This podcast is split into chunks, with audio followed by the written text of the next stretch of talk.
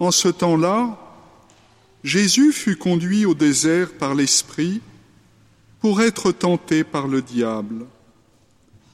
Après avoir jeûné quarante jours et quarante nuits, il eut faim.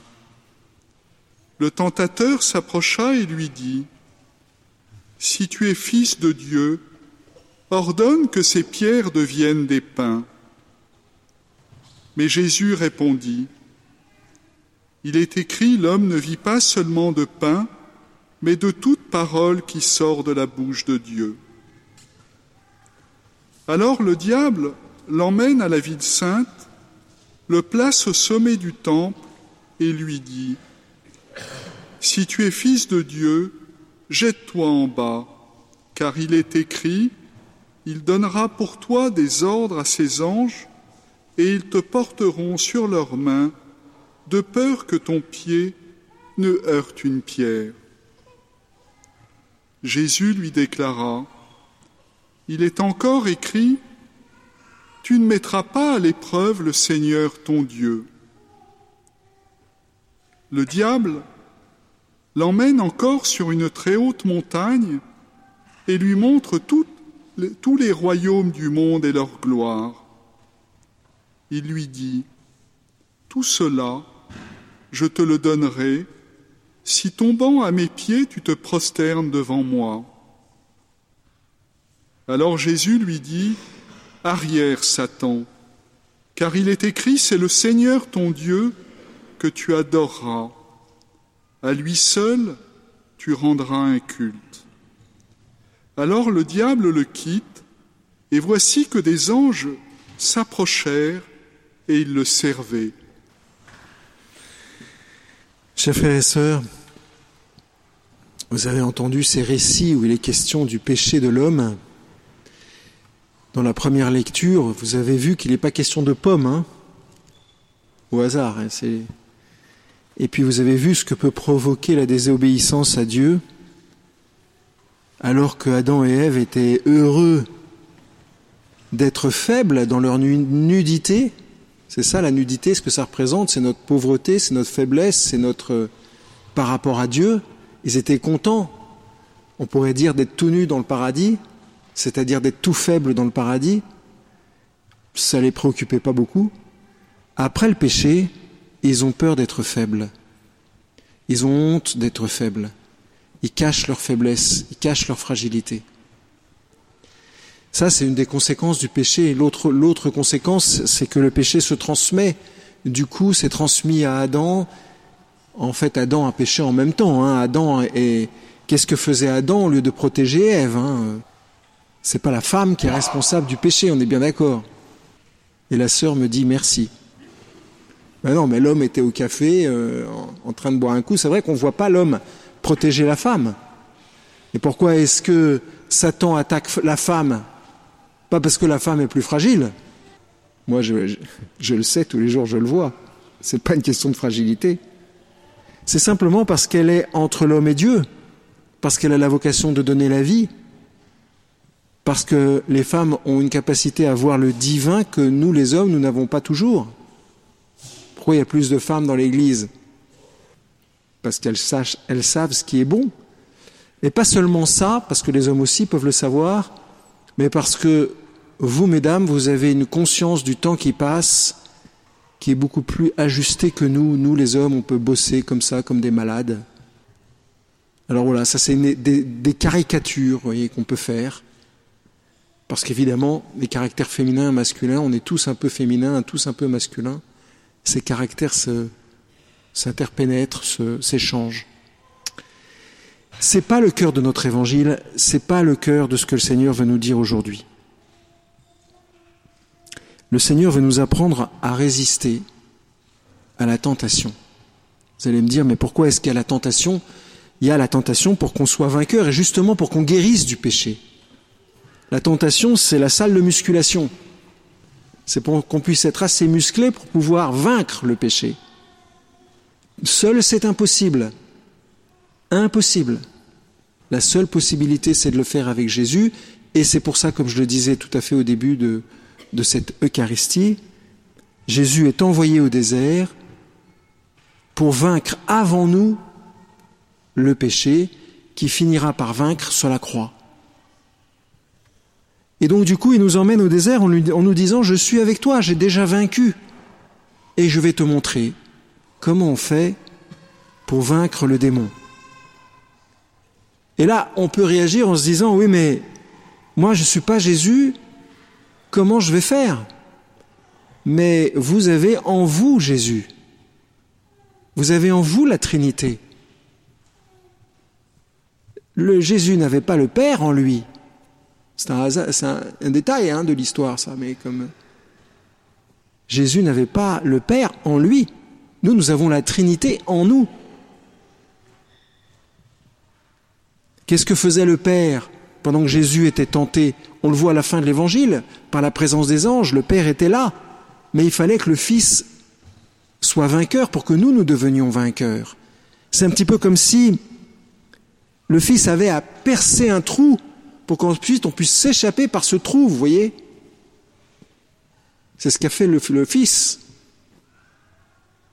Alors, ces tentations regroupent tous les types de tentations.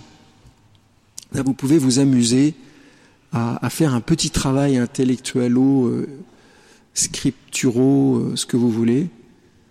Mais toutes les tentations sont regroupées sur ces trois tentations. Je vais simplement les esquisser. Parce que ça vaut, avec ces tentations, on peut faire des retraites entières. Et puis, je ne vais pas vous, vous prendre trop de temps. On peut retenir qui a trois attitudes ou trois signes. La première, c'est les pains, la question des pains. Ordonne à ces pierres de devenir des pains. Première image, les pains. Deuxième image, jette-toi en bas du temple. Donc, Satan et Jésus sont en haut du temple, jette-toi en bas. Deuxième image, Jésus en haut du temple et Satan qui lui demande de se jeter en bas. Et troisième image, la prosternation. Prosterne-toi devant moi, dit Satan. À chaque fois, Satan utilise l'évangile, utilise la parole, et à chaque fois, Jésus va déjouer Satan en utilisant d'autres euh, paroles de l'écriture et surtout en l'utilisant à bon escient. Pourquoi je vous dis ça? Parce que Satan est assez fort pour utiliser l'écriture elle-même. Je me souviens d'un homme un jour qui vient à confessionnal, qui me pose un chèque devant moi et qui me dit Mon père, voilà, je fais la volonté de Dieu. Je regarde le chèque, 250 000 euros. Il dit La vache. Il dit Mais pourquoi vous faites ce chèque? Il me dit Parce que j'ai lu dans l'écriture Ventez bien et suis-moi. Ah bon? Et je regarde ses mains, évidemment. Il était marié. Je dis, vous avez une femme, des enfants? Il me dit, oui, j'ai une femme et six enfants. Je dis, ah bon? Et alors, ils vont vivre comment? Parce que je me suis dit, si c'est 250 000 euros et que le gars, il a 14, 14 milliards, bon, bah, je prends les 250 000 euros.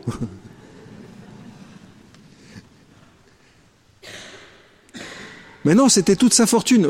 Il a pris aux lettres, à la lettre l'écriture, mais bêtement, sans demander à l'Esprit Saint de l'informer. Ventez bien et suis-moi.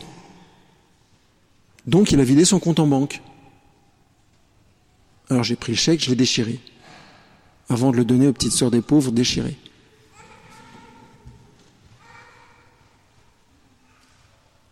L'écriture peut être un piège quand c'est Satan qui l'utilise. C'est pour ça qu'il faut toujours demander à l'Esprit Saint de nous renseigner quand une phrase de l'Écriture nous touche, que l'Esprit Saint nous, nous éclaire. Et si je ne suis pas trop long, je vous donnerai un petit exemple à la fin de ça. Donc, première tentation, il ne suffit pas à l'homme d'être physiquement rassasié. Le piège c'est que Satan demande à Jésus de transformer les pierres pour en faire du pain. Sous-entendu, si Jésus ne transforme pas les pierres, c'est un salaud, puisque les gens ont faim.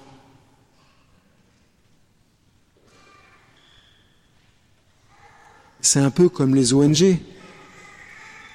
Quand vous avez des gens qui vont en Afrique, qui vont en Asie, qui vont à droite et à gauche, et qui se promettent ou qui promettent à tout le monde d'apporter du pain aux gens qui sont là. Bah, ils le font pendant un petit moment, et bien souvent, il y a un bien qui est fait, objectif, mais il y a aussi très souvent beaucoup de mal qui est fait. Parce qu'il faut très très très longtemps pour s'occuper d'une personne, pour s'occuper d'un groupe de personnes. On s'occupe pas des gens comme ça simplement parce que ça nous fait plaisir. Il faut être ajusté à ce dont les gens ont besoin. Quand vous entrez dans une chambre d'hôpital et que vous serrez la main d'un malade pour lui dire je t'aime, je suis chrétien et je te donne l'amour de Jésus, si le gars il, a, il, est, il a de l'arthrose aux mains, vous allez comprendre votre malheur. Il va hurler. Le bien que nous voulons faire n'est pas forcément le bien qu'il faut faire. Il ne suffit pas à l'homme d'être physiquement rassasié. Il ne suffit pas d'avoir pensé qu'on rassasie quelqu'un pour être en paix. C'est pas parce que vous donnez dix balles aux personnes qui sont à la sortie de l'église que, que vous pouvez être tranquille. Si après vous manquez de charité dans vos familles, on n'y est pas. Quand je dis vous, je pense à moi aussi. Hein. Il ne suffit pas à l'homme d'être physiquement rassasié. C'est pas parce que vous pouvez démarrer la journée en disant tout va bien, tout est ok, on a à manger, on a un toit, on a un vêtement, tout va bien. Ben non. Tout va pas forcément bien. Qu'est-ce que tu fais de ta vie? Qu'est-ce que tu fais de, tes charismes, de tes dons? Peut-être que c'est pas seulement un chèque qu'il faut faire, mais peut-être que c'est euh, un sourire, peut-être que c'est une visite, peut-être que c'est un encouragement à quelqu'un, peut-être que c'est euh, que sais-je? On a besoin en fait que l'Esprit Saint nous renseigne, que l'Esprit Saint nous renseigne sur le bien qu'il y a à faire. Sinon, c'est de la générosité. La générosité, c'est bien, mais c'est pas suffisant. Et avec la générosité, on peut faire beaucoup de mal. Beaucoup, beaucoup de mal. Vous voyez, la première tentation, c'est de penser uniquement que Dieu est celui qui nous donne du pain. Ben non, c'est aussi celui qui nous donne l'amour, qui nous donne la claire vision, qui nous aide à comprendre ce qui se passe en nous et autour de nous. Deuxième tentation, le temple, la tentation du temple. Ici, Dieu doit se soumettre à l'expérimentation de Satan. Dieu doit se soumettre à l'expérimentation de Satan. Est-ce que nous, on ne fait pas la même chose quand on dit à Dieu,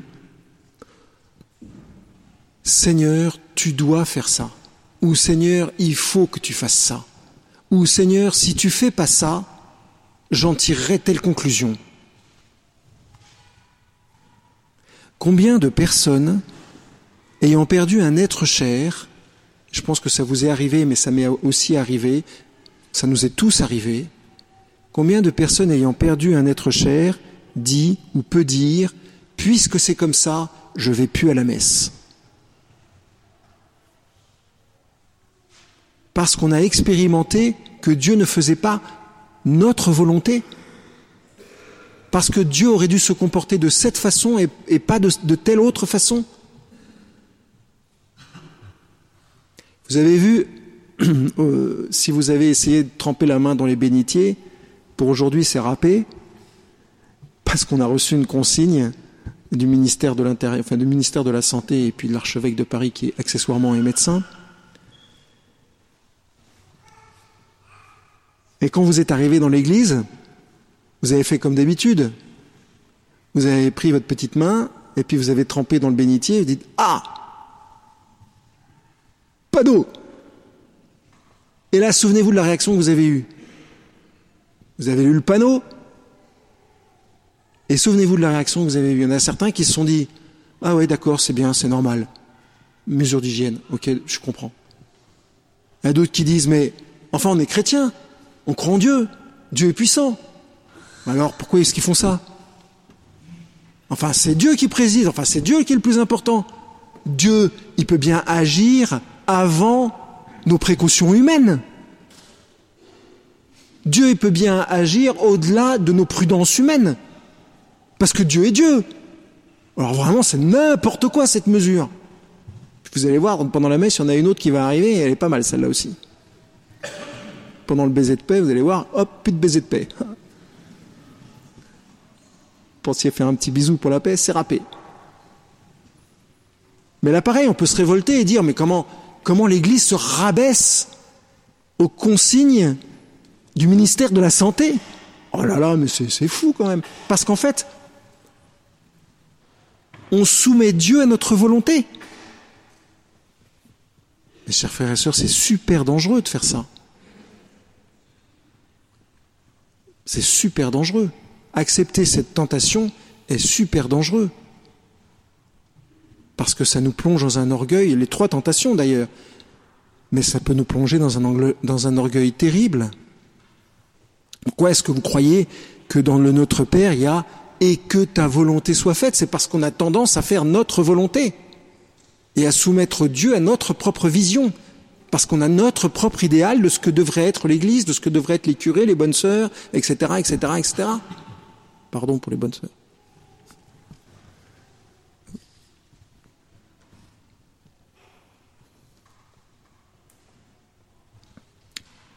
Comment connaître Dieu? C'est ça la vraie question. Si je veux connaître Dieu, j'ai besoin de me soumettre à une vérité qui n'est pas la mienne. J'ai besoin de me soumettre à une intelligence qui n'est pas la mienne. Si je veux connaître Dieu, il va falloir que je me déplace. Il va falloir que j'accepte d'être bousculé, d'être dérangé. La troisième tentation, c'est la, prosternation, souvenez-vous. Satan, voyant qu'il a échoué les deux premières fois, cette fois-ci il se dévoile et il dit à Jésus, prosterne-toi devant moi. La question, la vraie question dans cette tentation, c'est devant qui est-ce que je me prosterne? Quel est le pouvoir que je reconnais? Et moi, est-ce que j'exige des autres qu'ils se prosternent devant moi? Est-ce que je manipule? On manipule tous un peu, hein. Mais est-ce que je manipule au point de blesser la liberté de l'autre? C'est des questions qu'il faut se poser honnêtement. Est-ce que l'autre est vraiment libre devant moi ou est-ce que je veux absolument qu'il fasse tout ce que je veux Comme je veux, où je veux, de la façon euh, dont j'ai compris la vie? Ou est-ce que je le laisse libre d'aller? Libre de me contredire, libre d'aller dans l'autre sens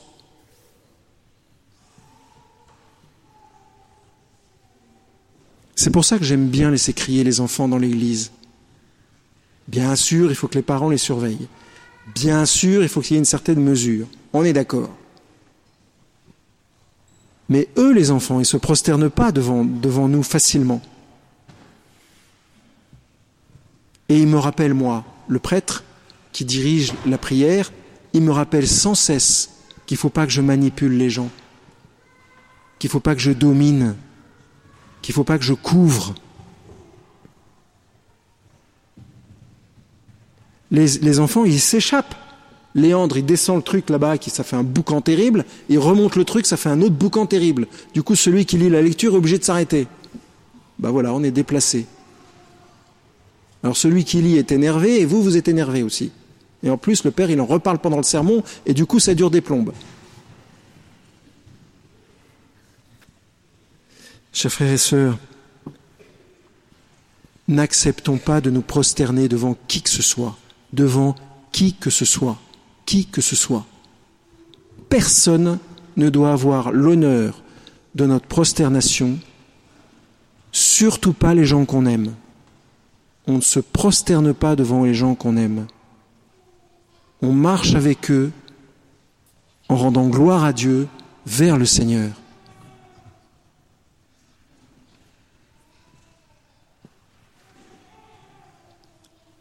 On ne se prosterne pas devant les hommes politiques, ni devant les femmes politiques, ni devant les groupes, ni devant les institutions.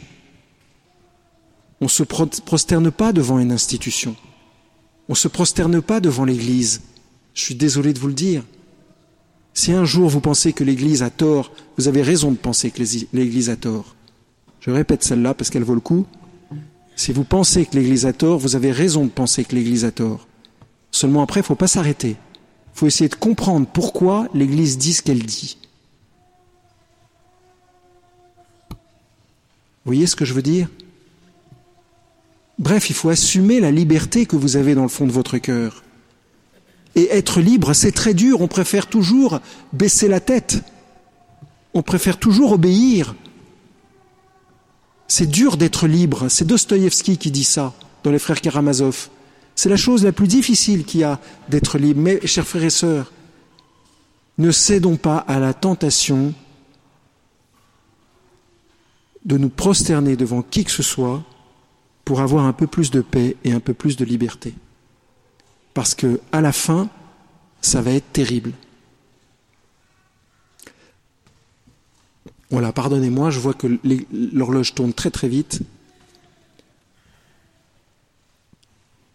Demandons au Seigneur cette grâce d'être trouvé vainqueur. Demandons au Seigneur sa force, sa lucidité. Demandons au Seigneur de nous apprendre, si vous le voulez bien, je vais le résumer en un mot. Demandons ce matin au Seigneur la grâce de la liberté selon le cœur de Dieu demandons la grâce de la liberté des enfants de Dieu. Nous pouvons tous nous lever, nous pourrions tous nous lever et dire laissez passer l'homme libre. Laissez passer la femme libre. Si ce n'est pas le cas, demandons à l'Esprit Saint de faire grandir en nous cette liberté. Amen.